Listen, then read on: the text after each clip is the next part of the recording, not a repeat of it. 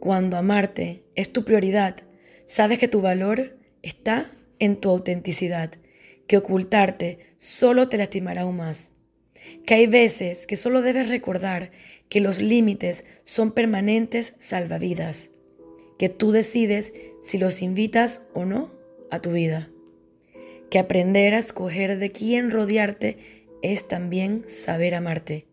Que hay veces que la mejor receta para recargarte es saber cuándo ausentarte.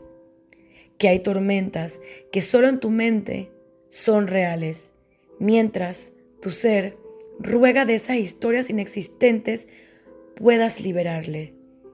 Que tener días de oscuridad son oportunidades para brillar aún más y aprendas que la luz siempre a tu alcance está.